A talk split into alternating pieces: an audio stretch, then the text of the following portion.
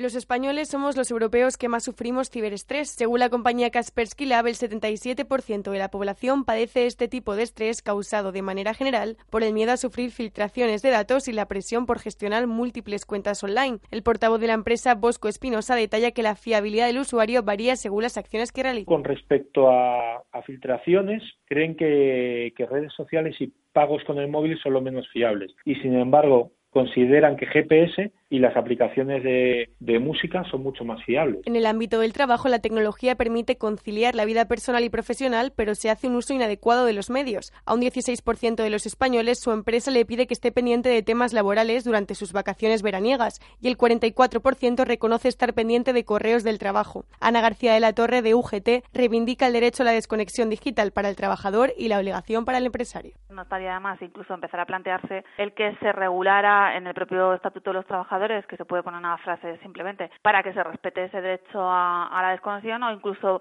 podríamos ir un poco más allá y recogerlo en la propia ley eh, 39-95, la ley de prevención de riesgos laborales. Por otro lado, el profesor de EAE e Business School, Víctor Ruiz, considera que el foco del problema no está en la legislación. Más allá de una legislación que yo creo que es importante y tiene que haber, es un problema más de, de sociedad eh, y tecnológico. Si tenemos la posibilidad de que nuestros trabajadores y la gente del equipo pueda descansar en su tiempo de vacaciones, darán un mejor rendimiento, darán una mejor eficiencia en su tiempo profesional. Expertos coinciden en que estar siempre pendiente del móvil por cuestiones de trabajo puede generar riesgos psicosociales como estrés o ansiedad.